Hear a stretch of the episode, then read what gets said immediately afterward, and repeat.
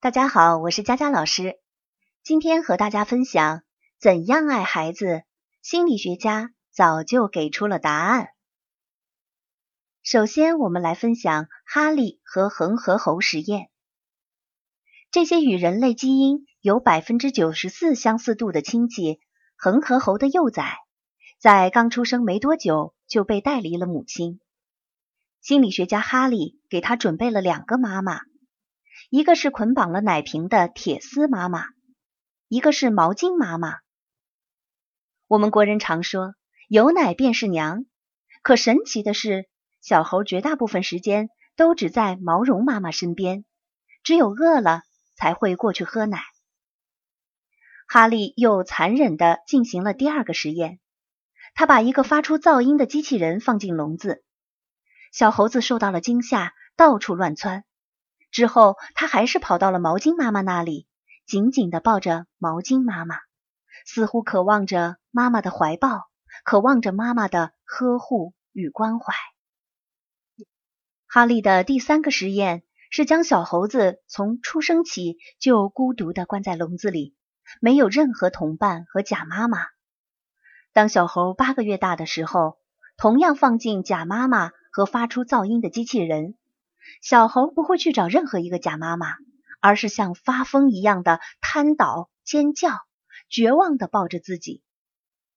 在同样的实验下长大的小猴，完全无法融入猴群，胆小的同时攻击性也很强。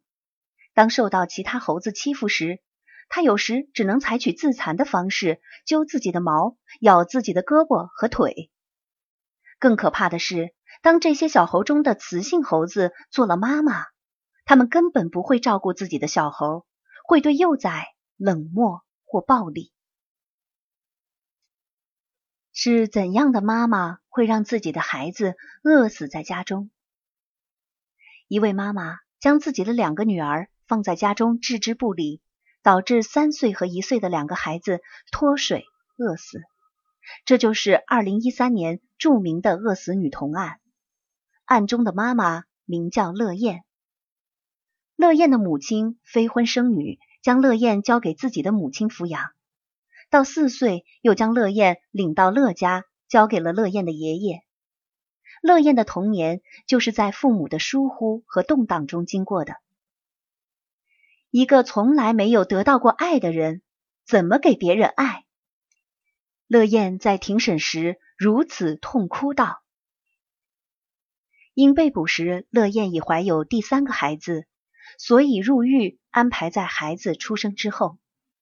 在产前的房间里，她非常喜欢工作人员送给她的一个小熊。平时她会和小熊说话。工作人员因感冒好几天没来看望她，她会打小熊，并且抱怨：“你怎么还不来看我？”是的，这时的乐燕就像是个孩子。需要关怀和呵护。他对记者说：“我长这么大，只有被抓起来后，才终于感受到了温暖。有人这么细心的照顾我。”入狱后，乐燕因为自私冷漠，受到狱友们的排挤。这与从小孤单长大的恒河猴是何等的相似啊！当然，在生活中，不尽然是这些不幸的人。也有幸运的 A 女士这样的人。A 女士非常幸运，她从小由亲戚带大，胆小畏缩、冷漠疏离。她嫁了一位有爱的先生，在她发脾气摔东西的时候，先生不会去顾及那些物件，而是过来紧紧抱着她。虽然有时先生不清楚她为什么会发这么大的火，但他会说：“我看出你很生气，我很想帮你。”又不知道原因，你愿意告诉我吗？先生对他说：“我的原则是事不过夜。如果我们发生了矛盾，我会来找你沟通。我们要一起努力，说出自己的立场，尽最大的努力去理解对方。”在先生的鼓励和接纳下，A 女士接受了心理咨询，逐渐走出了渴望爱又害怕失去爱的阴霾。A 女士感慨地说。